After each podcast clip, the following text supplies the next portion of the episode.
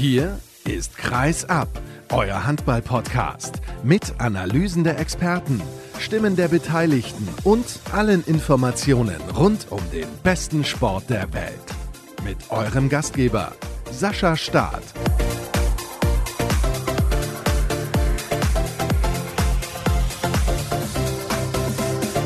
Der nächste Montag steht an, liebe Handballfreunde. Ich freue mich, dass ihr eingeschaltet habt zu Episode 329 von Kreisab. Und leider muss ich vorab ein bisschen was zu den Hörerzahlen sagen. Ich bin enttäuscht. Ich weiß, es gibt hier ein Stammpublikum, das seit vielen, vielen Jahren fleißig mit dabei ist und das freut mich natürlich auch sehr. Aber keine Ahnung, letzte Woche gab es ein halbstündiges Exklusivinterview mit dem DHB-Präsidenten Andreas Michelmann. Ich glaube, das war sehr, sehr spannend. Er hat viele interessante Dinge gesagt und anscheinend interessiert es die Leute irgendwie nicht. Ich weiß nicht, was da draußen los ist. Und deswegen bitte ich euch, also diejenigen, die regelmäßig reinhören und denen was an Kreisab liegt, ein bisschen Werbung zu machen und vielleicht auch anderen Handballfreunden davon zu erzählen und zu sagen, pass mal auf, da gibt es eine Sendung, die ist ja durchaus ganz interessant und da wird regelmäßig über Handball gesprochen und auch mal über den Tellerrand hinausgeschaut und es ist ein super Zeitvertreib auf dem Weg zur Arbeit, wenn man im Stau steht, in der S-Bahn, auf dem Weg zur Uni oder was auch immer oder beim Bügeln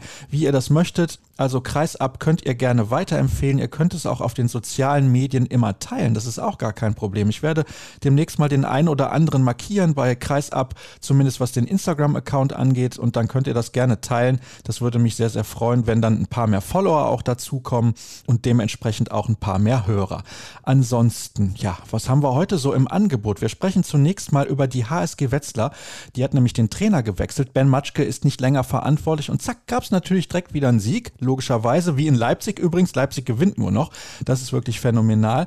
Mal gucken, ob wir noch ein paar Worte verlieren über die Partie der Rhein-Neckar-Löwen gegen die Füchse Berlin. Im zweiten Teil der heutigen Ausgabe spreche ich dann mit Vanja Radic. Der hat ein neues Buch geschrieben, das heißt Handballtakt und er erzählt, was es in dem Buch nicht nur zu lesen gibt. Das ist nämlich auch sehr, sehr interessant. Und im Interview der Woche begrüße ich Marco Stange. Er ist ehemaliger Bundesliga-Torhüter und mittlerweile hat er die Seiten gewechselt und ist Berater wie das in dem Business abläuft, positiv wie negativ, das schildert er dann zum Abschluss der heutigen Ausgabe. Aber zunächst mal sage ich Hallo an meinen ersten Gast, der gerade schon in der Leitung wartet. Das ist Volkmar Schäfer von der VRM Wetzlar. Hallo Volkmar.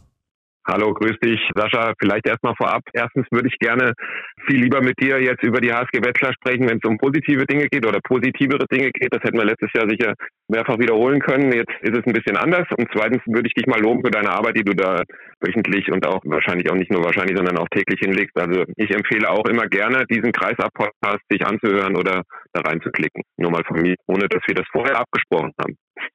Das wirkt natürlich so, aber ist tatsächlich nicht so. Also herzlichen Dank dafür, das freut mich natürlich sehr. Und ja, natürlich hätte ich gerne mit dir über die positiveren Dinge bei der HSG Wetzlar gesprochen. Jetzt habe ich zuletzt Tillmann Kortenhaus von der Leipziger Volkszeitung zu Gast gehabt nach einer Trainerentlassung. Jetzt bist du nach einer Trainerentlassung zu Gast bei der HSG Wetzlar, die, wie gesagt, danach direkt das erste Spiel gewonnen hat und davon war ja nicht unbedingt auszugehen, aber mal vorab. Was war los? Warum hat sich die HSG von Ben Matschke getrennt? Wo man eigentlich denken musste, das passt doch wunderbar. Nach der Ära Kai Wandschneider war es nicht leicht, diese Aufgabe zu übernehmen, weil viele natürlich dann gesagt haben, ja, das kann ja kaum besser werden als unter Wandschneider. Aber er hat das in der ersten Saison sehr, sehr gut gemacht. Trotzdem, warum jetzt diese Trennung? Du hast gerade zu mir schon gesagt, bitte wenig kurze Antworten geben, sonst muss ich mich fragentechnisch noch weiter aus dem Fenster lehnen. Aber ich sage dir ganz kurz und knapp, Ergebnis vor Erlebnis fehlten einfach die Ergebnisse. Ich glaube, alles andere hat gepasst, aber es fehlten jetzt in den letzten, sagen wir mal, fast zehn Monaten, elf Monaten, ja, zehn Monate seit Februar ohne die Ergebnisse. Es sind drei Heimsiege. Die HSG hat nur drei Heimsiege gefeiert, dazu zwei Unentschieden. Das sind, ja, acht Pünktchen aus der Rückrunde letztes Jahr und der neuen Saison. Das ist einfach zu wenig. Und dann kommt dieser Mechanismus wieder ins Rollen, der im Profisport ja immer ins Rollen kommt. Die Mannschaft kann man nicht auswechseln, der Trainer ist immer der Erste, der da nicht angezählt wird, aber zumindest in Frage gestellt wird und das hat Ben Matschke den Job gekostet. Das war also nicht nur ein kurzfristiger Trend, wenn du sagst, das kam eigentlich mehr oder weniger seit Februar schon zustande, beziehungsweise seitdem gab es kaum noch Erfolge, zumindest in eigener Halle. Das ist richtig, aber das hat natürlich Gründe, über die wir sicher gleich auch noch näher eingehen und du hast das sicher auch auf deinem Fragezettel drauf, aber es, es sind halt Gründe, die da ins Spiel kommen. Zum einen, im alten Jahr waren dann auch Verletzungen dabei. Stefan Schaber hat sich dann auch verletzt in der Endphase der Saison. Dazu kam im Sommer der Abgang von Olle Vosser Scheffert zu den Rhein-Neckar-Löwen. Bei den Rhein-Neckar-Löwen sieht man ja jetzt, was er nicht nur wert ist als Handballer, sondern auch als Energizer, als Spieler, als sogar als Torjäger in Anführungszeichen hinten in der Abwehr, als Eröffner in der zweiten Welle. Ne? Rhein-Neckar Löwen ist ja schon eine andere Kategorie als die HSG Wetzlar. Also das sicher, dann jetzt Verletzung Magnus Fredriksson, dazu sicher auch so ein bisschen diese Unsicherheit, oder nicht Unsicherheit, aber dieses, sagen wir mal, Anführungszeichen, glaube ich, auch so ein bisschen ausruhen auf dieser unfassbar guten Vorrunde mit 23 zu 13 Punkten. Dann hat man ja noch zwölf Punkte geholt in einem neuen Jahr und ist ja nur ganz knapp an den Europapokalplätzen vorbeigeschrammt. Wobei, wenn man das dann so überlegt, dann sagt man, um Gottes Willen, wenn das auch noch jetzt gewesen wäre, dann würde die HSG wahrscheinlich noch weniger den Fokus auf der Bundesliga gehabt haben oder der Akku wäre noch leerer. Dann weiß man gar nicht, wo das hingegangen wäre. Aber ich sehe das einfach, also gerade diese Verletzten und Abgängesgeschichten und dieser Umbruch im Sommer, das war einfach too much. Du hast jetzt gerade den Umbruch schon angesprochen, aber lass uns mal noch bei der Rückrunde der letzten Saison bleiben. Da möchte ich ein bisschen mehr in die Tiefe gehen. Warum hat das da schon nicht funktioniert? Klar, die Verletzung von Stefan Schawor, aber der war ja nicht ab Februar verletzt, wenn ich mich recht entsinne. Der war nicht ab Februar verletzt, der war, glaube ich, erst ab Juni, also die letzten fünf, sechs Spiele verletzt. Es hat deshalb nicht mehr funktioniert, weil gerade die Leistungsträger nicht mehr funktioniert haben. Ob das daran lag, dass ein Lenny Rubin keine Pausen hatte im Winter, also sprich, der hat ja auch Nationalmannschaft gehabt mit der Schweiz, dass ein Magnus Fredriksen sich ja, so ein bisschen auch hinter sich selbst versteckt hat, dass ein Till Klimke nicht mehr das gehalten hat, was er halten kann und Anadi Dulakovic da hinten dran halt auch nicht mehr wirklich so der, der zweite Mann war, der dann da in die Bresche gesprungen ist. Das hängt nicht an, an Leuten wie Felix Danner oder an, wie gesagt, an Olle Vossel Schäffert im letzten Jahr. Das waren Leute, die wirklich in der Abwehr gerade ihren Mann gestanden haben. Also ich glaube, im Zusammenspiel mit dem, sagen wir mal, dieser in Anführungszeichen so aufkommenden Unzufriedenheit bei den Fans, das hat man auch gemerkt, die wurden immer ein bisschen stiller und dann war auch so in der Crunch-Time, war dann immer so ein bisschen, ne, immer leiser in der Halle. Die Halle ist ja schon ein Faktor, gerade die Buderos Arena ist ja wirklich eine Festung, die man da erstmal erstürmen muss als Gegner. Das hat alles zusammengepasst. Es lag meiner Ansicht nach nicht an Ben Matschke. Hat er denn trotzdem Fehler gemacht? Der hat Fehler gemacht, sicher. Der hat wahrscheinlich zu lange dann vielleicht auch auf diese ganzen Arrivierten setzen müssen natürlich auch, weil es war ja kein anderer da. Der hat aber im Grunde für mich als Coach, zumindest im Training bin ich natürlich nicht täglich und kann das sehen, aber als Coach keine groben Fehler gemacht. Das ist schon die Mannschaft. Und es ist ja, wie ich am Anfang schon gesagt habe, die Mechanismen rattern dann irgendwann los. Der Trainer wirft halt die Tore nicht. Also sie haben halt einfach auch, um auf den ganz entscheidenden Punkt zu kommen, den haben wir auch schon mal besprochen in der früheren Sendung, sie haben auch aus ihren Chancen einfach nicht die Tore gemacht. Das ist eine, eine Wurfquote gewesen oder eine Trefferquote gewesen, die war ja nicht unterirdisch, aber die war ja so eklatant, dass man dann einfach auch Spiele nicht mehr gewinnen kann, auch enge Spiele dann einfach nicht gewinnt. Schauen wir doch mal auf die konkreten Ergebnisse in dieser Saison, die aus meiner Perspektive besonders interessant sind. Also zunächst mal hat man zum Auftakt beim HCR Langen verloren, aber das ist eine Mannschaft, die wirklich eine gute Saison spielt. Dann hat man zu Hause gegen die Füchse Berlin verloren und beim SC Magdeburg. Spiele, wo man sagt, ja, das sind Ergebnisse, die kann man eigentlich vorher so einkalkulieren, mehr oder weniger. Dann gab es aber eine Eintore-Niederlage zu Hause gegen den Aufsteiger VfL Gummersbach. Vielleicht war das auch so ein Knackpunktspiel, da kannst du gleich was zu sagen. Unentschieden zu Hause gegen Göppingen. In Hamm hat man dann relativ souverän gewonnen und auch zu Hause gegen die TVB Stuttgart. Da habe ich eigentlich gedacht, da ist alles in Ordnung. Aber dann gab es nur 19 Tore bei einer Zwei-Tore-Niederlage in Melsung. Heimniederlage gegen Flensburg, okay. Mit einem Tor beim BHC verloren, mit einem Tor zu Hause gegen den SCDFK Leipzig verloren. Dann gewinnt man plötzlich wieder in Minden. Okay, da dachte ich, ja, Minden auch wieder ein bisschen auf dem aufsteigenden Ast, müsste eigentlich der HSG richtig gut helfen. Dann gab es eine Zwei-Tore-Niederlage zu Hause gegen Hamburg und dann jetzt den Trainerwechsel und plötzlich gewinnen sie in Hannover, wo ich vorher total sicher war, dass Hannover das Spiel gewinnt. Was sagst du zu diesen Ergebnissen? Oh Gott, das ist schwer zu sagen. Also fangen wir vorne an, nämlich bei Erlangen. Also mein Gefühl und das Gefühl relativ vieler Leute auch im Umfeld der HSG war natürlich so, es gibt ja eine gewisse Erwartungshaltung, die dann nach so einem siebten Platz dann trotzdem da ist. Auch wenn dann im Sommer dieser personelle Umbruch halt war mit mehreren Leistungsträgern weg und einigen jüngeren Leuten dazu, die halt in der Bundesliga nicht so große Erfahrung haben, dann kommt dieses Spiel in Erlangen. Und wenn man dieses Spiel in Erlangen gewinnt, dann glaube ich, läuft das ganz anders ab.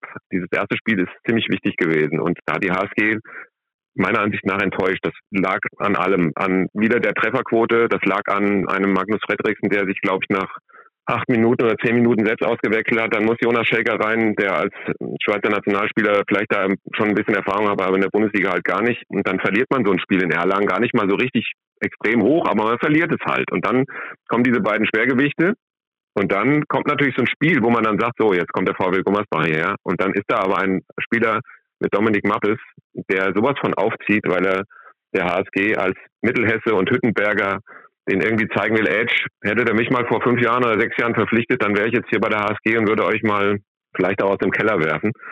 Dann kommen diese anderen Spiele wieder, dann kommt ein Hoch wie Stuttgart, da bin ich voll bei dir, dass man sagt, danach ist eigentlich so das Gefühl da, hey, jetzt ist der Turnaround geschafft. Ne? Sie haben 5-1 Punkte geholt, Göppingen, wie gesagt, dieses Stuttgart-Spiel in Hamm gewonnen, diese, diese, sagen wir, diese Schlüsselspiele, vier Punkte-Spiele, wie es immer so schön heißt. Ich glaube, es ist einfach, und da hat Ben Matschke auch recht gehabt, diese Entwicklung in der Mannschaft, und da hat ihnen in der Vorbereitung schon ziemlich viel gefehlt. Chabo war nicht da, wie gesagt, verletzt, Kreuzbandriss, kommt erst im neuen Jahr wieder. Die jungen Leute, Nikolic war draußen, bei dem sieht man ja jetzt, wie viel wert er sein kann. Nikolic war draußen, der war krank, der hatte wahrscheinlich auch Corona irgendwann, der war verletzt. Dann Maxi Holz ist weg, dann kommt Lars Weißgerber, der wirft die sieben Meter am Anfang gigantisch gut rein und plötzlich fängt er an, das Zipperlein zu bekommen. Dann wird schon wieder laut, dass Maxi Holz dann irgendwie als Standby-Profi vielleicht wieder zurück auf die Fläche kommen soll. Das ist meiner Ansicht nach der falsche Weg in dem Moment auch jetzt noch. Und es passte einfach nicht. Ne? Es war auch die Grundstruktur auf dem Feld. Man hat gesehen, in der Abwehr hat es irgendwie einigermaßen dann irgendwie funktioniert mit Erik Schmidt hinten für Felix Danner.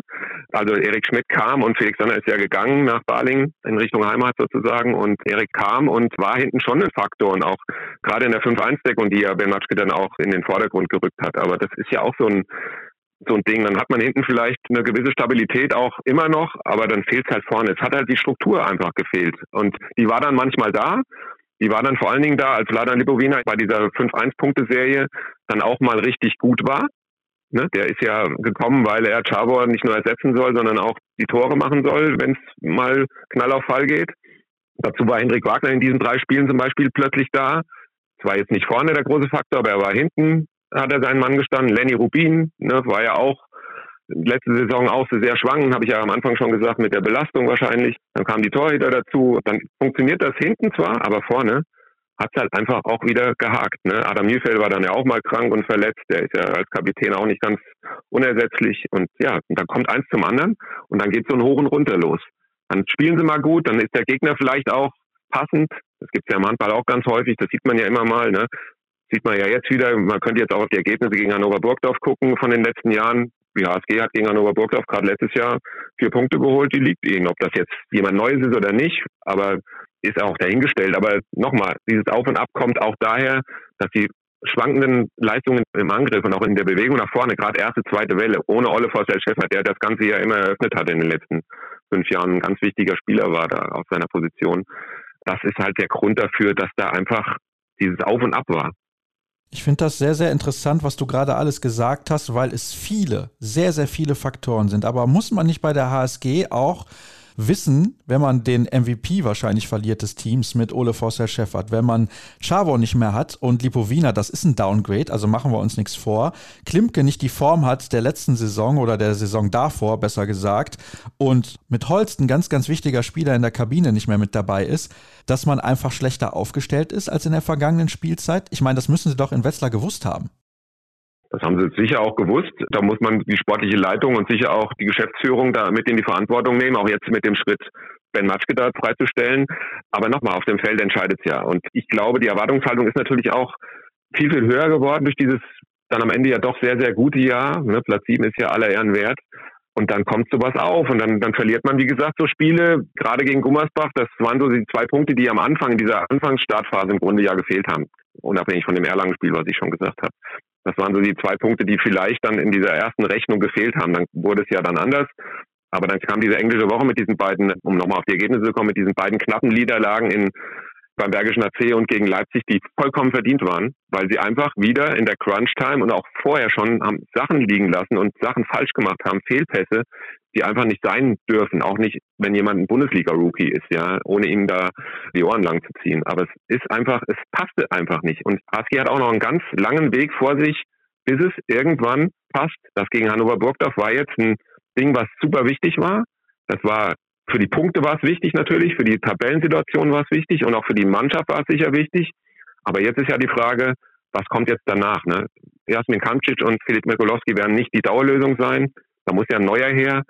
Was macht er dann anders? Wie kriegt er die Kerle so hin, dass man auch wieder eine gewisse, ja, eine Struktur sieht? Die Struktur war ja von Ben Matke vorgegeben, aber die Jungs haben es auf dem Spielfeld nicht wirklich umgesetzt. Hinten ja, wie gesagt, irgendwann kam dann diese Mauer wieder, diese Festung auch hinten in der Abwehr dann zum Vorschein. Phil Klimke hat auch Bälle gehalten, die man sozusagen, die die Abwehr ihm ja provoziert hat, in Anführungszeichen. Aber es ist halt einfach vorne so ein Ding, ne? Die müssen sich einspielen. Nur einspielen ist natürlich in so einem tagtäglichen Bundesliga-Geschäft dann auf Dauer auch nicht möglich. Dann kommen halt auch mal inzwischen ja 19, 19, aber dann kommen halt auch mal 7 zu 19 Punkte raus. Und das war im alten Jahr, weiß nicht, da war es irgendwie anders, da war es irgendwie, wie ich am Anfang schon oder zwischendurch gesagt habe, so ein bisschen vielleicht ausruhen auf diesen Lorbeeren und naja, zum Unterbewusstsein habe ich immer so gedacht, naja, Hauptsache kein Europapokal spielen, aber die hätten das ja mitgenommen, aber es ist so ein Gefühl, jetzt, die haben noch einen ganz schön langen Weg vor sich. Ja, und der Weg ist nicht einfach, denn man spielt jetzt zu Hause gegen den THW Kiel am kommenden Wochenende. Dann muss man nach Lemgo, eine Mannschaft, die eine ähnliche Qualität hat wie die HSG, würde ich jetzt mal behaupten. Dann kommen die Rhein-Neckar-Löwen nach Wetzlar mit Ole Forsell-Scheffert. Und dann geht's kurz nach Weihnachten am 27. Dezember noch zur SG Flensburg-Handewitt. Also, wenn ich optimistisch bin, sage ich, sie holen da vielleicht vier Punkte. Ich glaube, tendenziell holen sie nur zwei. Dann hätten sie elf Punkte nach der Hinrunde bzw. vor der WM-Pause geholt. Verdammt wenig und ja, die Perspektive ist nicht gut. Die Perspektive ist nicht gut. Also wie gesagt, der Sieg in Hannover war für dieses Tabellenbild, dass man jetzt neun Punkte hat und im Grunde diesen Anschluss, sagen wir mal, jetzt vielleicht nicht an Leipzig, aber zumindest nach hinten diesen Puffer zumindest immer noch haben. Hinten schiebt ja jetzt nach. Die haben ja auch schon sechs. Und dann hat man so ein bisschen immer noch dieses Gefühl, man ist nicht komplett da unter dem Strich und lässt dann weiter abreißen. Also was jetzt kommt, ist knüppelhart. Kiel ist klar, das ist ein Spiel, da kannst du zwar gewinnen, immer nur gewinnen, aber du wirst nicht gewinnen. Dann spielst du in Lemgo, da hat die HSG noch nicht einmal gewonnen in ihrer jetzt ja 25. Saison in Folge in der Bundesliga, also sprich in den letzten 24 Jahren. Und dann kommen die Rhein-Neckar-Löwen. So ein Weihnachtsspiel gegen die Rhein-Neckar-Löwen weckt natürlich Erinnerungen. Die hat man selbst ja auch so im Kopf. Es hat häufiger mal geklappt gegen die Rhein-Neckar-Löwen. In dem Jahr, boah, schwierig. Wie gesagt, dann dieses Flensburg-Spiel, das ist ja dann auch noch vier Tage oder fünf Tage nach einem Pokalspiel gegen den TV Großwaldstadt. Da muss man ja auch erst noch mal spielen. Es ist ja auch nochmal eine Belastung dann dazwischen, ob sie dann weiterkommen oder nicht. Man hofft es natürlich, aber es kann ja dann auch so ein Gefühl sein, um Gottes Willen, wenn man dann auch noch einen Pokal ausscheidet bei einem Zweitligisten, dann fährt man nach Flensburg und holt sich dann so zum Jahresende nochmal so eine richtige Kiste ab. Also es wird nicht einfach. Und wenn du sagst, hier, ich möchte nicht schwarz malen, aber ich, also, ich sehe vielleicht, ja, wenn sie Glück haben, zwei, ja, ich glaube fast, dass sie mit Nullpunkten da rausgehen. Das hört sich überhaupt nicht gut an. Aber jetzt lass uns über andere Themen sprechen. Und ich weiß nicht, du hattest ja wahrscheinlich nicht die Gelegenheit, mal beim Spiel Rhein-Neckar-Löwen gegen die Füchse Berlin reinzuschauen, weil das Spiel lief parallel zur Partie der HSG in Hannover. Hast du trotzdem ein bisschen was mitbekommen? Ich habe ein bisschen mitbekommen, ja. Ich habe ein bisschen mitbekommen, dass die Berliner das dann am Ende nach Hause geschaukelt haben, was mich auch überrascht, muss ich sagen, bei den Rhein-Neckar-Löwen. Bei den Rhein-Neckar-Löwen haben sich ja nicht nur wegen Olle da stabilisiert und im Jahr nach Andi Schmid dann vielleicht auch irgendwie, spielen sie irgendwie, keine Ahnung, noch freier auf. Aber was die Berliner da treiben, ich habe letzte Woche ein Interview mit Bob Hanning gemacht. Der hat mir da nicht nur was zum ersten VfL Potsdam gesagt, weil die gegen Hüttenberg gespielt haben, das war der Anlass, sondern auch natürlich zu den Füchsen Berlin. Und da hört man so diese Zufriedenheit raus. Man sieht Kretsche ja dann auch mal bei Sky oder im Interview oder man hört ihn auch mal da läuft schon richtig rund und es überrascht mich nicht. Und man sieht ja dann auch diese Personalplanung und wenn man dann wieder sieht, was die dann so für nächste Saison in Anführungszeichen, also über den nächsten Sommer hinaus da treiben. Also keine Überraschung für mich, aber ich warte mal ab, was du mir jetzt gleich sagst zu dem Spiel. Ich fand es wirklich sehr, sehr spektakulär. Das ist mal das Erste. Und die Rhein-Neckar-Löwen haben ja auch richtig gut gespielt bis zu einem gewissen Zeitpunkt. Und dann hat Milosavljev angefangen, Bälle zu halten. Dann kam Berlin noch besser ins Tempo. Das Erstaunliche ist, dass Berlin dieses Spiel auch gewonnen hat ohne Matthias Gitzel. Ich war mir nicht sicher, aber dann ist ja Halil Ganjatz jetzt bei den Rhein-Neckar-Löwen nicht mehr mit dabei für einen gewissen Zeitraum. Und ich glaube, dass das schon nochmal ein Faktor war. Also er und Ole Forster-Scheffert, das sind ja die beiden Sommertransfers gewesen. Und du hast ja nun Forster-Scheffert die letzten Jahre gesehen und du hast eben ja auch geschildert, das fand ich ganz interessant, auch im Zusammenhang jetzt mit den Rhein-Neckar-Löwen. Er war ja auch in Wetzlar immer der Spieler, der hinten raus das Tempo gemacht hat. Er wurde jetzt auch in den 35er-Kader von Schweden berufen, hat noch keine Länderspiele gemacht, also ist in diesem Kader für die Weltmeisterschaft, aus dem Glenn Solberg dann die Spieler auswählen kann. Und da sieht man ja auch die Entwicklung die ist bei ihm extrem positiv und er ist ein wichtiger Faktor für die Löwen, aber trotzdem hat Berlin dieses Ding dann gewonnen. Also ich habe tatsächlich auch auf einen Zwei-Tore-Sieg für die Füchse Berlin getippt, eben weil ja Jan jetzt ausgefallen ist bei den Löwen und deswegen, ja, glaube ich, dass das auch nochmal ein entscheidender Faktor war, wenn dann in so einem Spiel kurzfristig ein Schlüsselspieler fehlt, der total eingeschlagen ist, halt neben Ole Forster-Scheffert auch. Ich glaube auch, ja, da hast du vollkommen recht. Wie gesagt, Olle ist der Mann, der die zweite Welle oder die erste Welle dann auch da anschiebt. Interessanterweise auch bei den Reckerlöwen. Ich habe immer gedacht, naja, der Kerl wird jetzt dann da irgendwie Ergänzungsspieler und darf mal ein bisschen decken und vorne kommt er ohnehin nicht zum Einsatz. Aber das ist ja komplett anders. Wie gesagt, das ist eine Lücke, die, die ja schwer zu stopfen von einer HSG Wetzlar oder von irgendeinem anderen Verein. Man sieht ja jetzt, wenn der bei den Rhein-Neckar-Löwen jetzt ausfallen würde, wäre es auch nicht so einfach für, für Nenze adäquaten Ersatz auf die Schnelle irgendwie dann da aufs Feld zu stellen. Aber zu den Berlinern nochmal, ohne Gitzel, trotzdem jetzt immer noch da oben und stabil oben und Kiel hat ja auch noch ein paar Aufgaben vor sich in dem Jahr, wobei ich glaube, es wird sich dann einpendeln. Also ich glaube, Füchse Berlin, Kiel und auch Magdeburg werden das da machen. Innsbruck ist ein bisschen zu instabil, glaube ich, und die Rhein-Neckar-Löwen sind zwar da oben mit dabei, aber ich glaube, die werden, ja, die werden Dritter, Vierter, vielleicht Fünfter werden und dann ist es auch gut für die, dann Europapokal. Alles, was danach kommt, ist so für mich, ab Platz 6 geht's wieder los mit allem und da gehört die HSG natürlich nicht dazu. Die wird wir da unten landen, hoffentlich dann über dem Strich, nicht aus meiner Sicht, sondern aus, aus Sicht der HSG Wetzlar. Ich muss da ja unparteiisch und will da auch unparteiisch bleiben. Aber nochmal oben, glaube ich, Berlin, Kiel, Magdeburg und Berlin hat richtig gute Chancen, deutscher Meister zu werden. Und das ist ja ein ganz großes Ziel, unter anderem von Bob Hanning. Der hat ja gesagt, wir wollen natürlich auch irgendwann mal deutscher Meister werden. Es sieht sehr, sehr gut aus. Also ich würde aktuell sagen, wenn du so ein Spiel dann auch gewinnst bei den Rhein-Neckar-Löwen, die ja in einer fantastischen Verfassung waren, und hast deinen wichtigsten Spieler nicht mit dabei, dann ist das ein sehr, sehr gutes Zeichen. Das ist ein gutes Zeichen, ja. Das ist ja das Zeichen, wo man sagt, Mensch, der Gitzel, der würde ja nochmal so einen anderen Impuls da reinbringen. Ne? Der macht das nochmal dann komplett anders, so ein Spiel. Aber das dann ohne ihn zu schaffen, Chapeau. Sonntag, 11. Dezember, 14 Uhr. Füchse Berlin gegen SC Magdeburg. Das wird ein absoluter Kracher. Die Füchse müssen vorher nach Erlangen, spielen noch in Gummersbach und dann zu Hause gegen Leipzig zum Abschluss des Jahres. Also das ist der Plan, den die Füchse vor sich haben. Hat es durchaus in sich. Aber wenn sie Magdeburg schlagen sollten, dann wäre das ein weiteres Ausrufezeichen. Und zumindest in eigener Halle. Das ist ja auch immer sehr, sehr wichtig. Volkmar, herzlichen Dank, dass du auch mit mir noch auf diese Partie, beziehungsweise die Füchse und die Löwen ein bisschen geschaut hast. Das hat mir sehr weitergeholfen, denn dann sind wir thematisch thematisch noch ein bisschen breiter aufgestellt, aber breit aufgestellt sind wir, was das angeht, sowieso. Und das nächste Thema besprechen wir dann nach der ersten Pause. Bis sofort.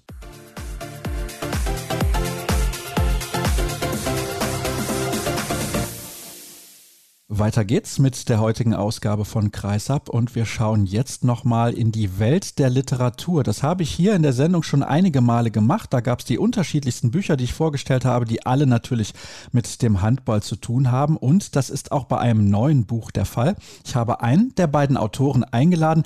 Er heißt Vanja Radic und ist jetzt in der Leitung. Hallo Vanja. Ja, servus. Ich freue mich, dass du mit dabei bist und ich habe es gerade schon gesagt, du hast ein Handballbuch geschrieben zusammen mit dem Kollegen Herbert Wagner. Da gehen wir gleich drauf ein. Du bist aber der Co-Trainer in Dessau, das wissen wahrscheinlich die wenigsten. Das ist ein Verein, der nicht so im Fokus steht, aber seit wann bist du da Co-Trainer und wie sieht deine Handball-Vita eigentlich aus? Ja, vielen Dank zuerst für die Einladung und die Chance, mich und das Buch hier präsentieren zu dürfen. In Dessau bin ich seit einem Jahr, dass ich sozusagen zweite Saison startet gerade.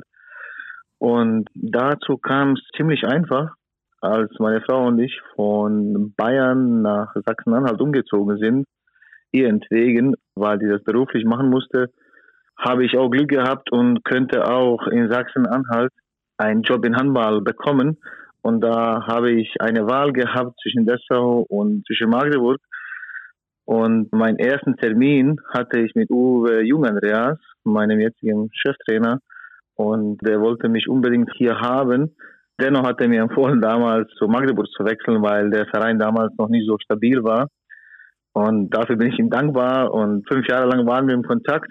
Kontakt ist nie abgebrochen. Und ja, letztes Jahr irgendwann kam Anruf ziemlich spät. Habe ich gesagt, Vanja, wir versuchen jetzt noch einmal und ob ich nicht Lust hätte zu wechseln und mit ihm zusammen den Weg hier weiterzuführen. Und ja, dann habe ich mich dafür entschieden, den neuen Weg zu gehen.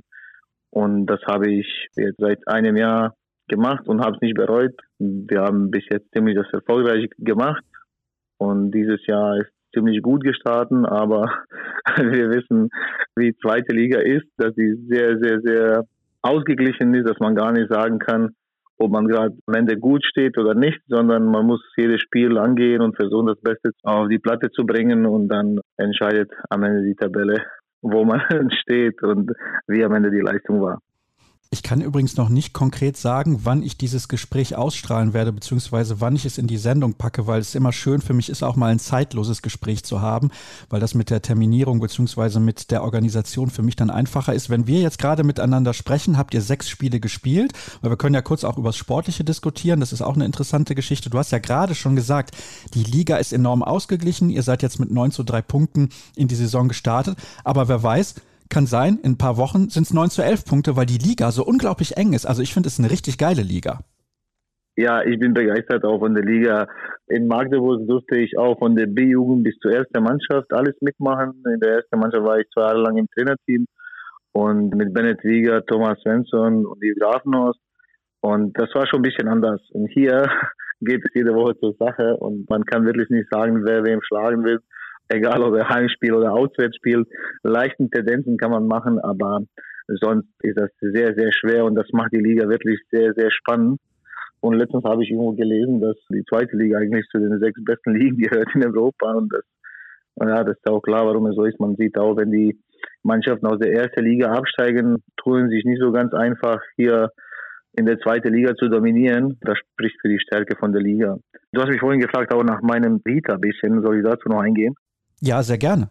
Ja, mit 18 Jahren habe ich mich entschieden, nach Deutschland zu kommen und Sportwissenschaft zu studieren. Und als mich meine Mutter gefragt hat, ja, was willst du dann machen nach dem Studium, habe ich gesagt, ja, am liebsten als Jugendkoordinator arbeiten und an der Schule sein, als Lehrer. Und ja, ein paar Jahre später habe ich in Großwallstadt Akademie geleitet und war am Gymnasium, Ellenbach-Gymnasium am Main und habe somit mein Ziel erreicht. Dann habe ich mir gesagt, ja, nächstes Ziel soll deutscher Meister sein. Mit Groß Warstadt hat es nicht gereicht. Damals haben wir mit der A-Jugend im Viertelfinale immer ausgeschieden. Und dann bin ich nach Magdeburg gewechselt, nach drei Jahren Groß Wallstadt. Und in Magdeburg in fünf Jahren durfte ich mal im Finale spielen mit meinen Jungs und haben leider gegen Berlin knapp verloren. Aber mit Vizemeister habe ich mich auch befriedigt und äh, da war ich zufrieden, dass wir das so weit gepackt haben immerhin zu den Besten zu gehören in Deutschland ist nicht so ohne, bei so vielen guten Trainern und Leistungszentren und Mannschaften, die da jedes Jahr Gas geben.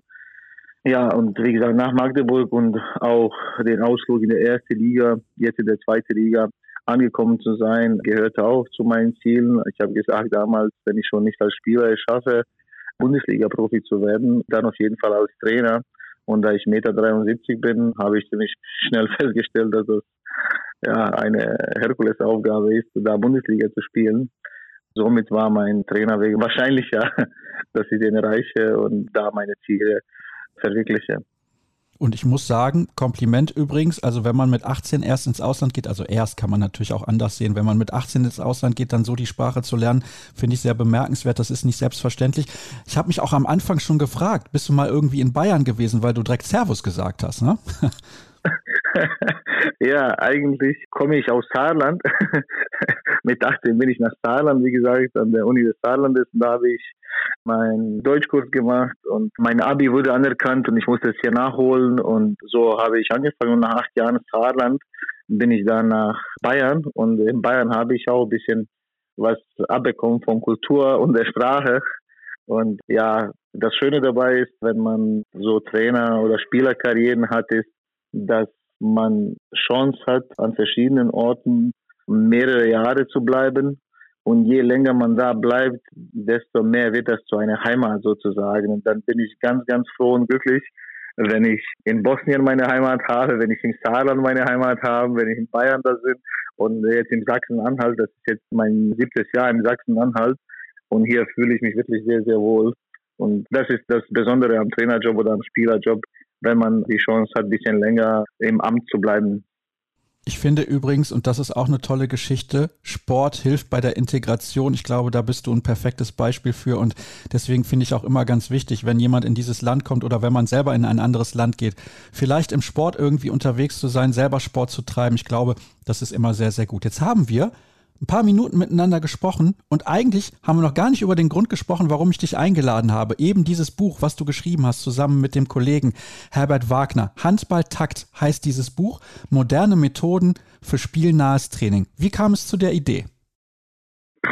Es war ziemlich spontane Idee und ich saß in der GTK Arena und wir haben Training gehabt und der Sohn von Herbert Wagner war zufällig in der Mannschaft in den Wochen und Herbert hat sich das immer wieder mal angeschaut. Und in dem Moment hat mein Co-Trainer Nico Richter Training geleitet und ich saß da auf dem Tisch und habe mit Herbert kurz gesprochen und dann sagte Herbert, sag mal, hast du nicht Lust, ein Buch zu schreiben? Und da ich immer viele verrückte Ideen hatte und wissenschaftlich schon ein bisschen gearbeitet habe durch mein Studium und auch eine Arbeit, die Quick Minutes heißt, bei Mastercoach schon vorgestellt habe, hat mich das schon ein bisschen gereizt gehabt und dann habe ich ihm nach, glaube ich, zehn Sekunden überlegen gesagt, ja, okay, dann machen wir das. Und so startete das.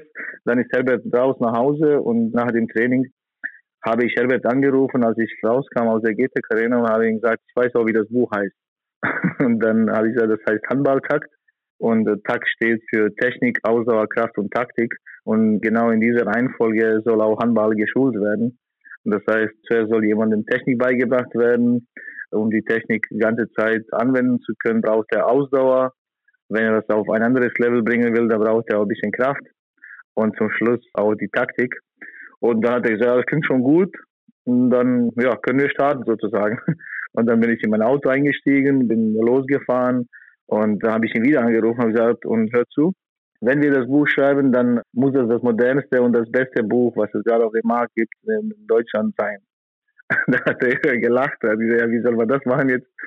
Und dann habe ich gesagt, ja, ich würde gerne hochmoderne Videos einbauen in das Buch, die dann mit QR-Codes im Buch dargestellt sind. Und das brauchen nicht mehr so Bilderreihen zu sein wie damals, sondern soll schon modern sein. Das Handy soll auf jeden Fall als Mediator sein, denn heutzutage ohne Handy geht gar nichts mehr.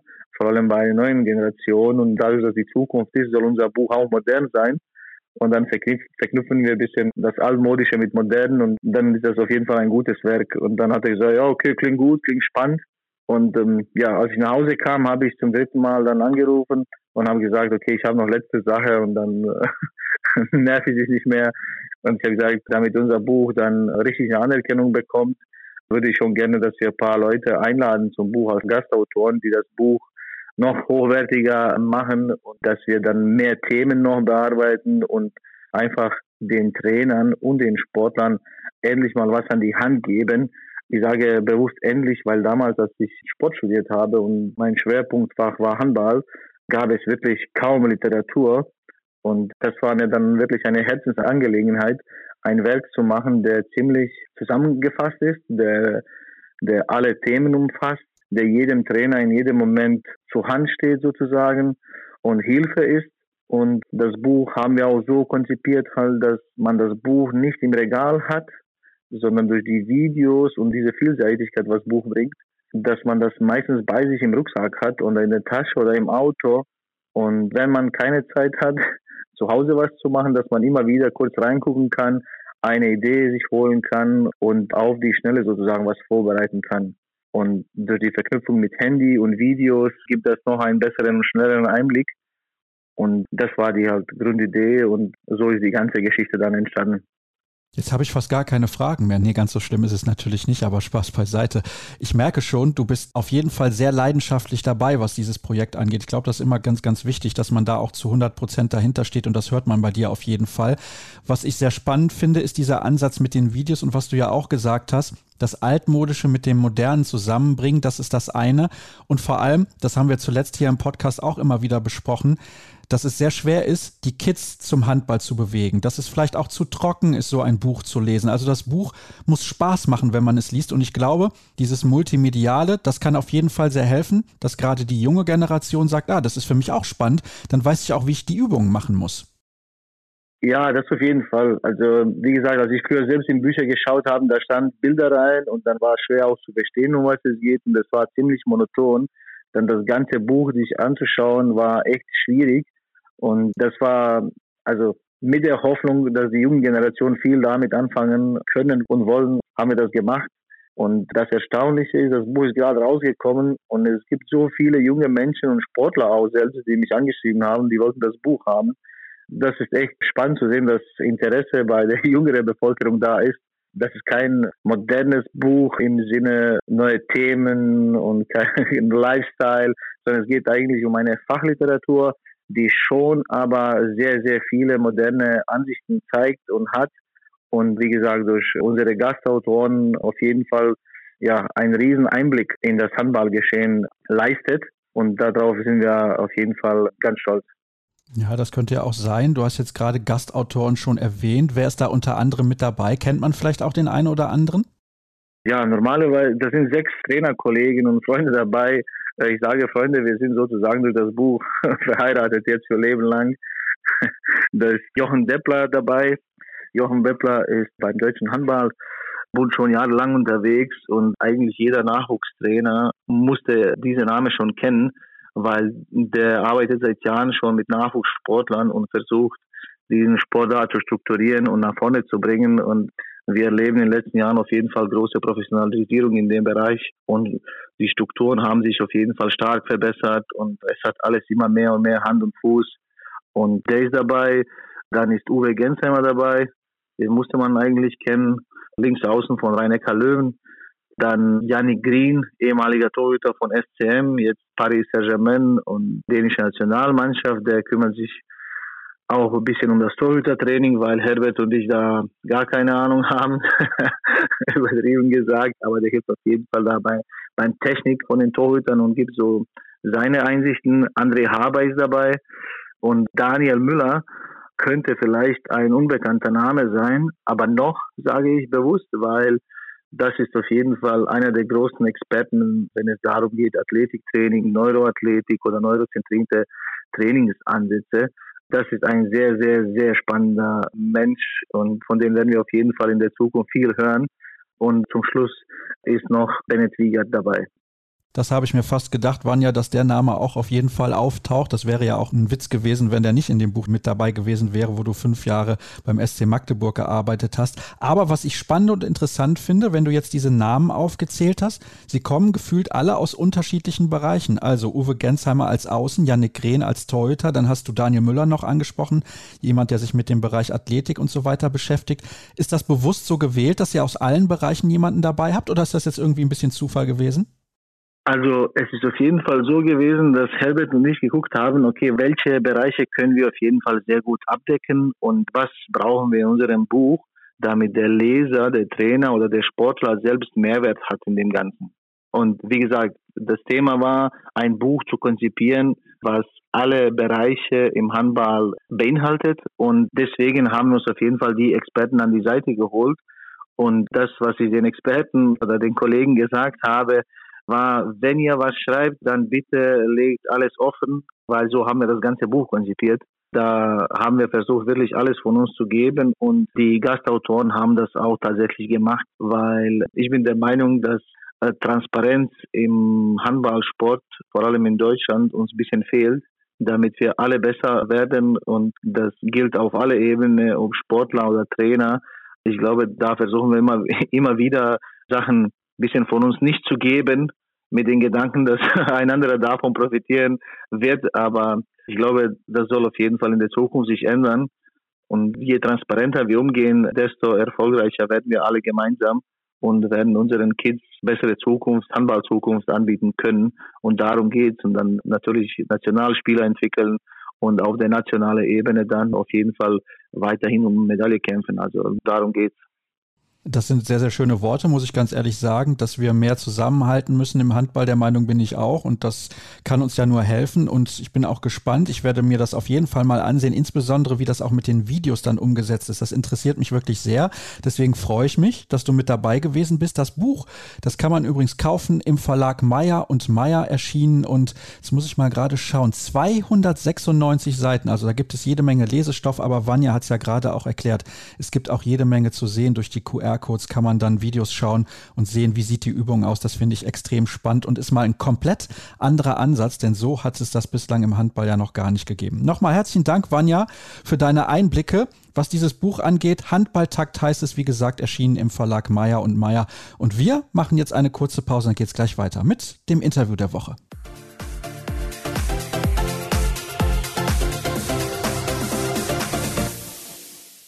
Und abschließend haben wir noch das Interview der Woche für euch und ihr kennt das mit den üblichen Hinweisen. Und zwar auf unsere sozialen Kanäle facebook.com slash kreisab, genauso wie bei Instagram Hashtag und Accountname kreisab und bei Twitter. Und YouTube findet ihr uns unter kreisab, also das als Hinweis vorab und natürlich auch der Hinweis wie immer auf patreon.com slash kreisab, da könnt ihr ein monatliches Abo abschließen, um diesen Podcast finanziell ein klein wenig zu unterstützen. Und jetzt beschäftigen wir uns mit der Welt der Berater. Und das ist eine ja durchaus komplexe Welt und nicht jeder Berater bzw. Berater generell haben vielleicht nicht das positivste Image. Ich bin sehr gespannt, ob mein heutiger Gast es ein wenig aufpolieren kann. Er war selbst als Bundesligaspieler aktiv über viele, viele Jahre, hat bei prominenten Clubs gespielt und heißt Marco Stange. Hallo Marco. Ja, hallo und schönen guten Tag zusammen. Wir sprechen, ich habe es gerade gesagt, über die Welt der Berater, aber schauen mal ein klein wenig zurück. Du bist geboren in Magdeburg und eigentlich kann man da ja nur Handball spielen.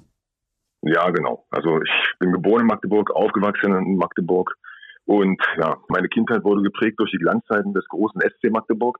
Und als ich mit 14 auf die Sportschule kam, habe ich dort dann auch acht Jahre, neun Jahre meine Ausbildung genossen und mich dann halt quasi dann doch Bundesliga-Luft geschnuppert und bin dann in den Profi-Handball reingewachsen. Wer war denn damals dein Vorbild? Der Name, den jetzt wahrscheinlich jeder im Kopf hat? Ja, genau. Also als Magdeburger Torhüter kannst du nur eingeben und das war Wieland Schmidt, der damals in der ersten Männermannschaft der aktive Torhüter war und auch für uns, ja, für uns junge Spieler, der noch der Held von Moskau war, 1980 bei der Olympiade. Und von daher kann ich das nur ganz eindeutig sagen, Wieland Schmidt war mein Vorbild. Ich habe da in der Folge unseres Formates Welthandballer mal mit Henning Fritz drüber gesprochen. Der hat gesagt, er war sehr ehrfürchtig, hat aber schnell festgestellt, dass Wieland Schmidt eigentlich ein sehr netter Kerl ist. ja, genau, das ist es. Ne? Wenn man wirklich mal die Jungs, auch jetzt in der aktuellen Handballwelt, die Jungs auch immer sieht und wirklich auch mal live und persönlich trifft, ja, dann wundert man sich wirklich, dass mal alle nur mit Wasser kochen, ja, und dass auch, sag mal, Spitzensportler oder Torhüter auch dann ganz normale Leute und Menschen sind. Wenn die Informationen stimmen, die ich diesbezüglich gefunden habe, also was dich angeht, dann hast du 1989 in der ersten Mannschaft des SC Magdeburg begonnen, also ein paar Monate bevor die Mauer fiel. Perfektes Timing, kann man das so sagen? Na, also 1989 bin ich damals zum Sport gekommen. Das stimmt, ich war einer der letzten Jahrgänge, die damals noch das Ausbildungssystem der DDR genießen durften. Nach einem langen Sichtungsmarathon von drei Jahren bin ich dann mit 14 Jahren damals zum Sportclub Magdeburg gekommen, damals in der achten Klasse. Henning Fritz war übrigens ein Jahr über mir. Und ja, mit 89, wie gesagt, eingeschult auf die Sportschule und habe dann, ich glaube, 1993 oder 1994 mein, mein Debüt in der ersten Mannschaft des SC Magdeburg gegeben. Gut, dann war die Aussage von mir ein klein wenig falsch, bitte ich zu entschuldigen. Aber du hast ja dann nicht nur in Magdeburg gespielt, du hast in Hameln gespielt, du hast beim TBV Lemgo gespielt, beim SV Post Schwerin warst du einige Jahre, in Rostock, später noch in Hildesheim, Hagen und Großwaldstadt. Warum eigentlich so viele Stationen? Ja, das ist vielleicht ein Thema, auf das wir nachher noch ein bisschen genauer zu sprechen kommen man muss ja sagen, also sag mal, ich bin in Magdeburg aufgewachsen, habe den Leistungssport von der Pike auf kennengelernt und von daher ist mein ganzes Lebenskonzept durch den Profi-Handball geprägt. Und ich habe es eben gerade angedeutet, Henning Fritz war ein Jahr älter als ich. Henning Fritz war dann noch zu seiner Zeit deutscher Nationaltorhüter, einer der besten Torhüter der Welt. Und für mich stand dann die Frage, will ich weiter professionell Handball spielen? Und das habe ich damals bejaht und von daher war dann klar, muss der Weg irgendwann auch außerhalb von Magdeburg stattfinden. Und da war Hameln sicherlich die erste Adresse. Übrigens auch der Kontakt hergestellt durch Wieland Schmidt, der damals ja dann auch in Hameln seine Karriere beendet hat. Und ja, dann ist es ja so, dass es in, in Profi-Handball immer befristete Arbeitsverträge geht. Die Verträge laufen ein, zwei oder drei Jahre. Danach muss man sich wieder umschauen und demzufolge ist es dann halt, wenn man sich für dieses Profigeschäft entscheidet, kann es sein, dass man halt alle zwei Jahre, alle drei Jahre Lebensmittelpunkt, Freundeskreis, alles wechselt. Und ich bin über die Station Hameln Lemgo, Schwerin, Rostock in die Bundesliga reinkommen. Habe meine Frau damals kennengelernt in Lemgo und von daher ist mein Lebensmittelpunkt auch heute nach der aktiven Karriere in Lemgo, was ich für den Job gar nicht mal so zum Nachteil finde. Ja, das stimmt natürlich. Also, wenn du als Berater tätig bist, da sind viele Vereine, GWD Minden, natürlich der TBV Lemgo Lippe selbst oder auch der TUS N Lübecke. Es ist nicht weit nach Hannover, es ist nicht weit zu anderen Vereinen in Nordrhein-Westfalen und man kommt auch einigermaßen schnell in den Norden oder beispielsweise auch nach Magdeburg. Du hast übrigens, nachdem du beim SC Magdeburg gespielt hast, beim FSV 1895 Magdeburg gespielt, ein Jahr. Warum zunächst mal dieser Schritt zurück? Denn das ist ja kein prominenter Club. Ja, es ist kein prominenter Club, aber es ist eben halt das, was jetzt SC Magdeburg 2 oder die SC Magdeburg Youngsters sind, war es damals die, die zweite Mannschaft oder das Farmteam des SC Magdeburg. Ja, und ich war damals noch unter 23, von daher ging das mit Sachen Doppelspielrecht und kurzfristigen, flexiblen Wechsel eventuell wieder hoch zum SC Magdeburg wäre da einfach gegangen und von daher war das so, ja, ich bin damals noch in Magdeburg wohnen geblieben, habe damals in Magdeburg noch studiert, viele junge Spieler und dann auch Mike Machulla und Michael Jans haben damals auch da gespielt. Und ja, das ist einfach damals der, der Weg gewesen, den man als junger Spieler des SC Magdeburg, der aus der A-Jugend kommt, geht. Ja, und deswegen der Weg zum FSV Magdeburg.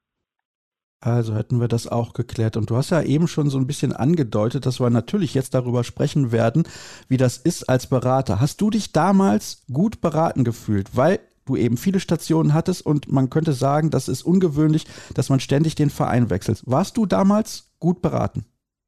Ja, also zuerst muss man mal sagen, dass der Handball oder das Business Handball sich immer sehr, sehr differenziert hat. Zu meiner Zeit war das noch gar nicht so verflechtet. Da lief Sport und Geschäft oder Sport und Business eher parallel. Es gab einige Schnittpunkte. Und mein damaliger Berater war einer von, von drei oder vier Beratern, die es zu derjenigen Zeit gab, die das Potenzial in diesem Business erkannt haben und von daher stellte sich jetzt oft gar nicht die Frage, sondern man wurde angesprochen. Ich als Profi-Handballer war eh, ich will nicht sagen naiv, will ich nicht sagen, aber ich war halt Leistungssportler durch und durch, habe mich halt nur auf meine Performance, Trainingseinheiten und Wettkampf konzentriert und wollte eigentlich gar nicht so links und rechts in den Tellerrand schauen. Und ja, wie gesagt, hatte dann damals das Angebot, mit meinem Berater zusammenzuarbeiten und habe mich dann halt auch sehr gut aufgehoben gefühlt. Jetzt hast du gerade ein Wort in den Mund genommen, das ja man so oder so interpretieren kann, wenn man über diese ganze Sache spricht, und zwar Business. Ist das ein Business? Ja, mittlerweile muss man das ganz klar bejahen. Ja, also ich habe jetzt mit dem Leistungssport aufgehört nach der Karriere, wollte immer irgendwie im Handball involviert sein, ursprünglich eher mehr auf der Trainerschiene und bin jetzt Familienvater, muss, muss gucken, wie ich meinen Lebensunterhalt verdiene und muss ganz ehrlich sagen, dass ich mich sehr bewusst dann auch dafür entschieden habe, diesen Job weiterzumachen und muss ganz klar sagen, dass das jetzt aktuell und auch zukünftig langfristig mein Job ist und sein wird. Was hast du denn von damals mitgenommen, auch von deinem Berater selbst? Boah, also ist ja immer so, dass dieses Beratergeschäft immer glorifiziert wird oder eben halt auch stigmatisiert wird. In erster Linie glaube ich, ist es so, man arbeitet mit Menschen zusammen eben halt, ja, und dessen muss man sich bewusst sein. Ja, ich finde, das ist ein super abwechslungsreicher Job. Ja, es ist nicht dieser 40-Stunden-Job, wo man weiß, montags, man kommt ins Office, es erwartet einen dies und das und Freitag macht man das Buch wieder zu und geht ins Wochenende, sondern man muss sagen, es ist ein Job, der einen sieben Tage die Woche, 24 Stunden ausfüllt. Und was ich mitgenommen habe, ist, sag ich mal, dass man durch gewisse Seriosität, Zuverlässigkeit in dem Job sehr weit kommt. Und das ja, habe ich mir damals auf die Fahnen geschrieben und versuche ich auch heute in, in meiner Geschäftspraxis auch weiterzugeben. Eben hast du gesagt, dass du immer im Handball involviert bleiben wolltest. Du bist ja eigentlich auch Torwarttrainer. War für dich irgendwann absehbar, dass du in diese Schiene gehen würdest, Berater zu sein, oder kam das eigentlich gar nicht für dich in Frage, also zu Beginn? Ja, also das Berufsfeld Berater war definitiv nicht mein Berufswunsch. Ich habe gesagt, dass mein Lebenskonzept durch den Handball geprägt wurde. Ich bin mit, mit neun Jahren zum Handball gekommen, in Magdeburg aufgewachsen, mit 14 zum großen SC Magdeburg delegiert worden und habe da eben halt Leistungssport mit der Muttermilch aufgesogen. Das muss man ganz einfach so sagen. Für mich gab es immer nur Handball. Funktionieren bis zum nächsten Wochenende, fit sein, gucken, dass man sein ganzes Lebensregime auf den Handball ausrichtet. Das heißt auch Wochenende mal nicht mit den Freunden unterwegs sein oder zu feiern, sondern sich halt auf die Spiele vorzubereiten. Auch mal in Urlaub sich weiter fit zu halten, um dann in der Vorbereitungsphase wieder performen zu können. Und von daher wollte ich in diesem System immer weiter drin bleiben. Das muss ich ganz klar sagen. Wollte ursprünglich bei dem Verein, wo ich meine aktive Karriere beende, da im Trainingsbereich vielleicht auch Jugendkoordinator tätig sein. Habe alle meine Trainerlizenzen beim Derby abgelegt, von der C-Lizenz, B-Lizenz über die A-Lizenz, auch die Torwarttrainerlizenz, um da auch sagen wir, eine gewisse sportfachliche Kompetenz zu haben. Ja, letztendlich ist es so gelaufen, dass der letzte Verein, wo ich ja einigermaßen aktiv und noch professionell unterwegs war, dann durch eine Insolvenz mitten der Saison aufgehört hat. Ich konnte nicht mehr wechseln, weil das Transferfenster zu war und habe damals das Jobangebot bekommen, als Scout für, ja, für meine damalige Agentur zu arbeiten. Und da bin ich jetzt mittlerweile 13, 14 Jahre, habe mich da reingearbeitet, reingefuchst und muss sagen, dass ich eher wie die Jungfrau zum Kinder gekommen bin in diesem Job, aber in Fall wieder mittlerweile doch den Spaß und das Interesse daran gefunden habe. Wie sieht denn die tägliche Arbeit eigentlich aus? Weil du vorhin meintest, es ist nicht so, man kommt montags ins Büro und freitags macht man das Buch wieder zu und dann hat man Wochenende.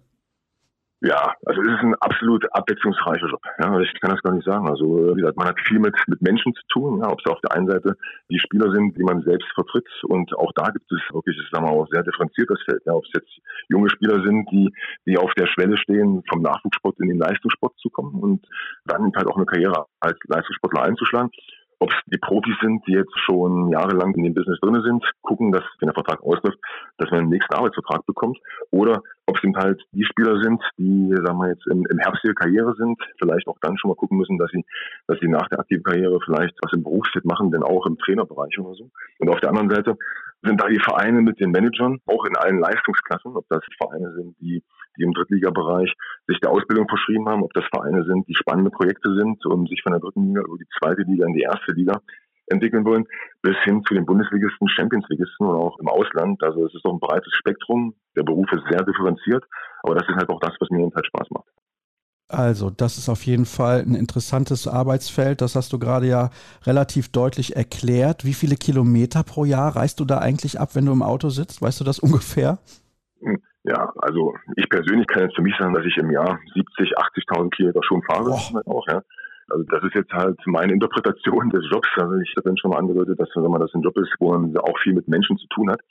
Und demzufolge will ich auch immer sehr oft den direkten Kontakt. Erstmal zu meinen Spielern, dass ich weiß in der Saison, wie jeder Spieler gerade sich persönlich fühlt, wie er persönlich drauf ist. Besuche da wirklich viele Spiele. Bin in Lemgo in Ostwestfalen, im Epizentrum des Handballs.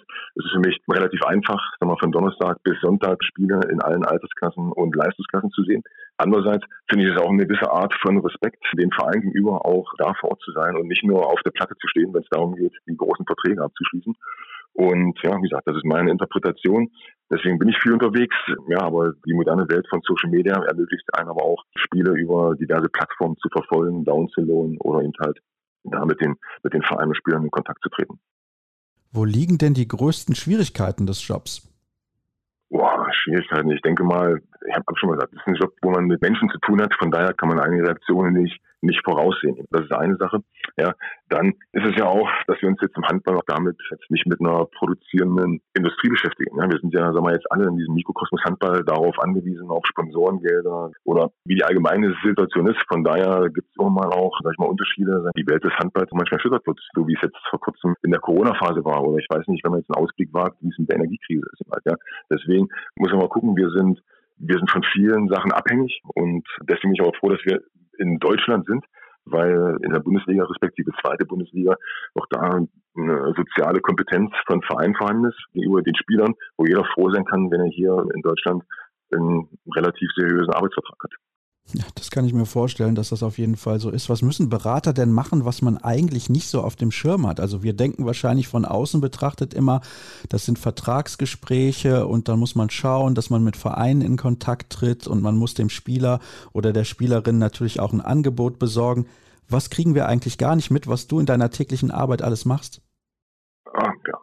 Also zum einen muss ich sagen, das habe ich relativ schnell gelernt, dass das Beraterbusiness kein Business für Romantiker ist. Das ist nicht so, dass man bei einer WM oder bei einem Bundesligaspiel in den VIP-Räumen sitzt und da ein Glas Wein oder Champagner trinkt mit den Managern und da über die großen Verträge spricht. Das nicht. Sag mal, es ist, wie du schon gerade angedeutet hast, es geht darum, für die Spieler, der Mandat wir haben, Arbeitsverhältnisse zu realisieren, dass sie ebenfalls ihren Lebensunterhalt davon finanzieren können. Ja, und auch da habe ich ja gesagt, gibt es eine, eine, sehr große Bandbreite. Ja, ob es der Jugendspieler ist, der jetzt erstmal anfängt und gucken muss, ob er mit dem mit dem Hobby, was er zum Beruf machen möchte, seinen Lebensunterhalt zahlen kann, sprich seine Miete, sein Auto zahlen kann, ja, seinen Lebensunterhalt zahlen kann, bis hin zu dem Profi, der, der eine Spanne von 10, 15 Jahren im Profihandball hat, der dann gucken muss, dass er, wenn er in die Handballrente geht, daraus seinen Lebensunterhalt oder sagen wir, diesen Lebensstandard nach dem 40., 45. Lebensjahr weiter so führen kann, bis er dann in die Rente geht. Und diese soziale Verantwortung, glaube ich, das, das ist schon was, wenn ich jetzt mal zurückgucke, vor 13 Jahren, als ich dieses Bewerbungsgespräch hatte, damals hätte ich gewusst, was das alles bedeutet.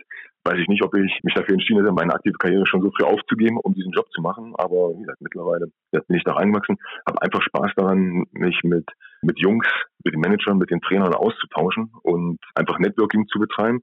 Und das macht den Job halt einfach so, so spannend. Das hört sich ein klein wenig so an, als hättest du dich am Anfang überfordert gefühlt. Überfordert will ich nicht sagen. Ich habe das Glück gehabt, dass ich nicht als Quereinsteiger in diese Business hereinkommen bin, sondern habe damals von meinem damaligen Berater, der denke ich mal schon in Deutschland eine, und weltweit auch eine sehr schöne Rolle und große Rolle hatte, quasi angestellt oder angelernt wurde. Und von daher war das schon überschaubar. Ich konnte da mal Einblicke in die verschiedensten Facetten bekommen, ob es darum geht, Talente zu sichten, zu scouten, zu akquirieren, die Kontakte mit den Vereinen herzustellen. Ja. Das sind einfach Sachen, wo ich sage, die habe ich jetzt als aktiver Sportler nie so wahrgenommen, weil ich mich ja, wie gesagt, immer auf die Trainings- und Wettkampfleistung konzentriert habe.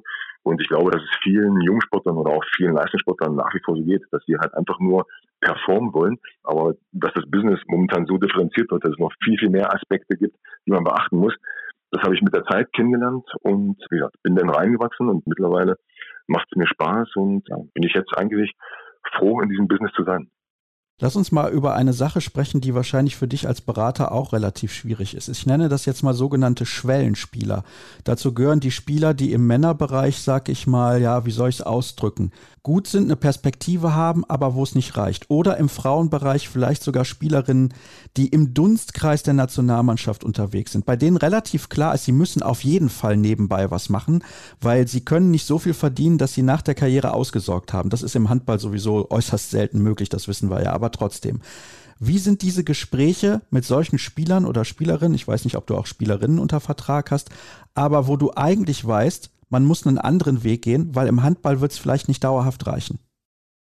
Ja, also das ist erstmal ein allgemeines Problem des Handballs als solches. Ja, also ich habe es ja schon mal angedeutet, wir sind ein kleiner Mikrokosmos. Handball ist jetzt, wie gesagt, wenn man in seiner Hochzeit der Karriere, in seinem Hochleistungsalter drin ist, dann macht es sicherlich Spaß und dann hat man sicherlich einen Lebensstandard, der vielleicht ein bisschen über dem des Durchschnitts liegt. Aber genau das Problem, was du jetzt gerade angesprochen hast, habe ich immer und versuche ich schon eingangs der Gespräche der Jungs mit den Eltern zu sensibilisieren, ja, dass im Handball der Weg sehr kurzer sein kann. Wenn man als Spieler bis Mitte 30 spielen kann, ist das vielleicht schon lang. Wir haben nur noch damit 20 Jahre, 30 Jahre bis zur Rente wenn man aufhört. Also muss man schon gucken, dass man ein berufliches Standbein aufbaut. Dann ist es so, ja, wir haben in Deutschland 18 Bundesligisten, 20 Zweitligisten, das sind 38 Arbeitgeber als Handball. Da ist nicht jeder in der komfortablen Situation, einen Vertrag als Profisportler zu bekommen. Und von daher muss man schon gucken, dass man sich ein zweites, ein zweites Standbein aufbaut.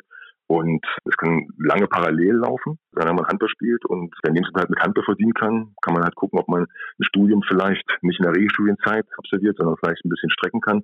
Man kann gucken, ob man im Sponsorenpool des Vereins vielleicht durch ein gewisses Netzwerk Kontakte zu, zu Sponsoren bekommt und dann in seinem Ausbildungsberuf weiter Fuß fasst, nachdem man die Karriere beendet. Das sind alles Sachen, die dann im Gespräch mit einem Spieler, mit einer Spielerin erörtert werden müssen, aber da gibt es jetzt auch keine Faustregel. Gab es schon Gespräche, also ich nehme an, dass es diese Gespräche gab, mit Spielern, die vielleicht 22, 23 Jahre alt sind, die im Jugendbereich oder Juniorenbereich sehr gut gewesen sind, wo du aber dann erkannt hast, nee, es wird nicht reichen und dann zu dem Spieler gegangen bist und gesagt hast, pass mal auf, vielleicht gehst du besser in die dritte, vielleicht sogar vierte Liga, konzentriere dich auf deine berufliche Ausbildung, das ist wichtiger. Gab es diese Gespräche schon? Wie oft kommen die eigentlich vor? Weil das bekommen wir ja alles gar nicht mit und wie schwierig sind die für dich? Ja, also Gespräche, die gab es und die wird es auch immer wieder geben. Sagen wir, das ist ja das Kernstück des Beraterjobs, was diesen Job ausmacht. Es ist ja so, dass man Spieler, aber auch Vereine beraten muss. Ja, und wenn du jetzt sagst, dass Spieler mit 22 vielleicht jetzt nicht in diesem Fokus sind, weil sie jetzt nicht in diversen DRB-Nationalmannschaften spielen oder noch nicht bei einem Bundesligisten im Kader sind, kann es aber sein, dass sie Spätentwickler sind und dass sie durch, durch einen, sagen wir, sehr gut platzierten Schritt bei einem sehr guten Zweitligisten oder vielleicht auch im Ausland sich innerhalb von ein, zwei Jahren wieder mittelfristig so entwickeln, dass sie dann halt in einem späteren Alter interessant für Bundesligisten sind. Also von daher sage ich, das ist dann auch die Kernessenz meines Jobs als Berater, mit den Spielern, mit denen ich zusammenarbeite, sie auf dieses Level zu holen, wo sie hinwollen. Aber es kann wirklich sein, dass sie halt im, im Moment, wo man die Vertragsgespräche führt, nicht im, im Fokus in der ersten Reihe stehen. Und dann ist es halt wirklich an mir oder am Berater, vielleicht Wege aufzumachen. Und deswegen entscheiden sie sich ja letztendlich auch dafür, mit einem, mit einem Berater zusammenzuarbeiten. Ja. Und die Gespräche habe ich sehr häufig, werde ich auch noch weiter haben. Für mich ist wichtig, immer authentisch zu bleiben, den Jungs rein Wein oder den Jungs und Mädels rein Wein einzuschenken und keine Luftschlösser aufzubauen oder keine Augenwischerei zu betreiben. Und dann kann es auch mal sein, dass die Gespräche nicht so laufen, wie sich das der Spieler vorstellt. Aber wie gesagt, wichtig ist in dem Job Authentizität, Seriosität und Zuverlässigkeit. Und das habe ich mir jetzt in den 13 Jahren angewohnt, angearbeitet und so werde ich auch weiterarbeiten. Das ist interessant, dass du genau diese Faktoren nennst. Kannst du trotzdem verstehen, wenn jemand, der das Ganze von außen betrachtet, sagt, ich kann mit Beratern nichts anfangen, die sind nicht seriös? Sicherlich. Das Image des Spielerberaters ist in diesem kleinen Mikrokosmos Handball vielleicht nicht das, was am populärsten ist oder am, am imageträchtigsten ist. Ja, aber gut, der Markt an Spieler, Beratern, Spielervermittlern ist ja auch groß. Und ich kann jetzt in dem Fall nur von mir reden, wie ich in dem Fall agiere. Und ich verstehe mich da als Berater. Ich möchte die Jungs in ihrer Laufbahn betreuen, meinen Erfahrungsschatz teilen, ja, von meinem Know-how, meinem, meinem Netzwerk profitieren lassen. Wie andere agieren, weiß ich nicht. Wie gesagt, ich habe jetzt innerhalb der 20 Jahre, wo ich Profi-Handball spiele, 13 Jahre, wo ich jetzt diesen Job mache, viele Weggefährten und Wegbegleiter gefunden. Viele ehemalige Mitspieler oder Gegenspieler sind jetzt in den Positionen als Manager oder, oder Trainer, wo man denn doch auch ein Verhältnis hat, was auf Augenhöhe ist und was auf Respekt ist. Und ich glaube, genau das ist das, worauf es ankommen sollte. Und wenn man, wenn man jedem Menschen in diesem Business auf Augenhöhe entgegentritt, wenn man ihm nötigen Respekt entgegenbringt, glaube ich schon, sag ich mal, ist, ist das, was ein seriöser Berater ausmacht. Ja. Und ich kann nicht urteilen, wie andere arbeiten und ich kann denen zustimmen. Und das merke ich mal wieder, wenn ich mit, mit Jungs, mit ihren Eltern oder mit Managern, Trainern im Erstkontakt rede, dass dieses Business doch erstmal so ein bisschen Distanz hervorbringt. Ja. Und dann ist es an einem selbst genau diese Barrieren zu brechen oder diese Atmosphäre ein bisschen aufzuwärmen. Ja, sehr ehrliche Worte. Also das hätte ich jetzt auch nicht erwartet, dass du das so formulieren wirst. Aber was ich auch sehr, sehr interessant finde, es gab mit Sicherheit auch schon den einen oder anderen Spieler oder die eine oder andere Spielerin, die gesagt hat, hm, ich habe jetzt einen neuen Berater gefunden. Und das ist ja das Interessante und Kuriose. Beraterverträge sind eigentlich gar nicht exklusiv. Also theoretisch kann ein Aktiver irgendwo hingehen und sagen, ich unterschreibe da jetzt bei einem Berater einen neuen Vertrag und der vertritt mich ab sofort. Wie gehst du eigentlich mit solchen Situationen um? Ist das sehr schwierig für dich? Ja, wie ich vorhin schon gesagt habe, ist das Business nichts für Romantiker. Und genau das ist jetzt ein Aspekt, den du jetzt gerade angesprochen hast, der sehr häufig ist, der auch Berufsalltag ist. Und deswegen sage ich, da muss, muss ja jeder für sich herausfinden, sagen wir, wie er arbeiten möchte. Und der Berater auf der einen Seite muss für sich seine Arbeitsweise klar definieren. Die Spieler müssen wissen, wie sie beraten werden wollen, was sie von einem Berater verlangen. Und dann wird das immer, wenn irgendwann zum Gespräch kommt, dann kommt es immer zu der Situation, wo der eine sagt, ich bin jetzt vielleicht gerade nicht zufrieden oder ich möchte mich jetzt neu, neu orientieren. Das ist Berufsbusiness und deswegen, wie gesagt, muss jeder gucken, wie er diesen Beruf definiert, was er in diesem Vertrauensverhältnis Spieler, Berater investiert. Ja, und letztendlich habe ich auch gesagt, ist für mich auch Authentizität ein sehr großes Thema und ich kann den Jungs nur das versprechen, was ich ihnen jederzeit bieten kann. Und ich hoffe, dass, oder ich gehe mal davon aus, dass ein Großteil meiner Spieler in dieser Atmosphäre sich sehr gut aufgehoben fühlt und wer dies nicht tut, da kann man dann halt auch nichts ändern und dafür ist der Markt zu differenziert und auch sehr, sehr großläufig. Ja, das ist ja in der Tat. Und wie gesagt, also das ist das Kuriose. Wenn ich jetzt Marco Stange als Berater habe, da kann ich morgen bei einem anderen unterschreiben und quasi beiden gleichzeitig einen Auftrag geben. Das ist ja sehr, sehr kurios tatsächlich. Dann habe ich noch eine letzte Frage, denn die Entwicklung in den letzten Jahren geht dahin, dass Verträge sehr früh unterschrieben werden. Wir haben jetzt Herbst, Spätherbst, irgendwann bald Winter 2022, 2023. Und wenn ich möchte, kann ich aber schon einen Vertrag unterschreiben für den Sommer 2024 oder sogar für den Sommer 2025. Findest du das gut? Und was sagt diese Entwicklung aus? Wie gehst du damit um? Ja, also ganz so schwarz-weiß ist es ja, denn sicherlich hängt es einerseits von der Qualität des Spielers ab, andererseits auch von der Qualität des Clubs. Ja, es ist natürlich klar, dass Clubs, die wissen, in welcher, in welcher Spielklasse sie spielen, was für ein Budget sie haben in zwei Jahren. Die können natürlich schon im Voraus planen. Wenn man guckt, in den letzten Jahren gibt es ja dann doch die großen Top 3, Top 4 Vereine in Deutschland, die, die immer Champions League spielen, die immer Europa League spielen. Und die, die wissen, was sie für ein Budget haben, die wissen, welches Profil an Spielern sie suchen und können demzufolge natürlich auch sehr früh auf den Markt gehen und diese Spieler ansprechen. Vereine, die zwischen zwei Ligen hin und her pendeln, die nicht wissen, ob sie nächstes Jahr vielleicht zweite oder erste Liga spielen. Diese Planungssicherheit haben sie natürlich nicht, weil davon hängt ein Budget ab, davon hängt ab, ob ein Spieler schon frühzeitig zusagt oder nicht. Ja, es gibt den Spieler, die sagen, wenn du erste Liga spielst, würde ich gerne zu dir kommen. Wenn du zweite Liga spielst, habe ich ein bisschen Bauchschmerzen dabei. Von daher ist es für die Vereine nicht so einfach. Also ich sage, es stimmt. Der Trend geht dahin, dass eben halt Vereine schon zwei Jahre vorausgehen. Da muss man sich halt mit arrangieren. Das ist das Business, ja. Aber es ist bei weitem nicht so, dass jetzt jeder Verein schon zwei Jahre vorausguckt. Und letztendlich, und das versuche ich meinen Spielern auch immer klar zu machen, haben sie die beste Möglichkeit, durch sportliche Argumente sich interessant zu machen für die Vereine. Und an Qualität führt letztendlich kein Weg vorbei. Und von daher ist, ist jeder seines Glückes Schmied und die Sportler haben es alles selbst in der Hand. Das ist tatsächlich so. Das Einzige, was sie stoppen kann, ist eine Verletzung. Marco, herzlichen Dank für ein sehr langes Gespräch. Ich hätte nicht gedacht, dass wir so lange miteinander plaudern, aber ich glaube, es gab auch viel zu besprechen. Und dann soll es das gewesen sein. Für die heutige Ausgabe, wir sind durch mit Kreisab und alle weiteren Infos, das habe ich ja vorhin schon gesagt, findet ihr auf den sozialen Kanälen unter facebook.com slash kreisab, bei Instagram unter dem Hashtag und Accountnamen kreisab sowie bei Twitter und YouTube unter kreisab. Danke für eure Zeit und bis zur nächsten Woche. Tschüss.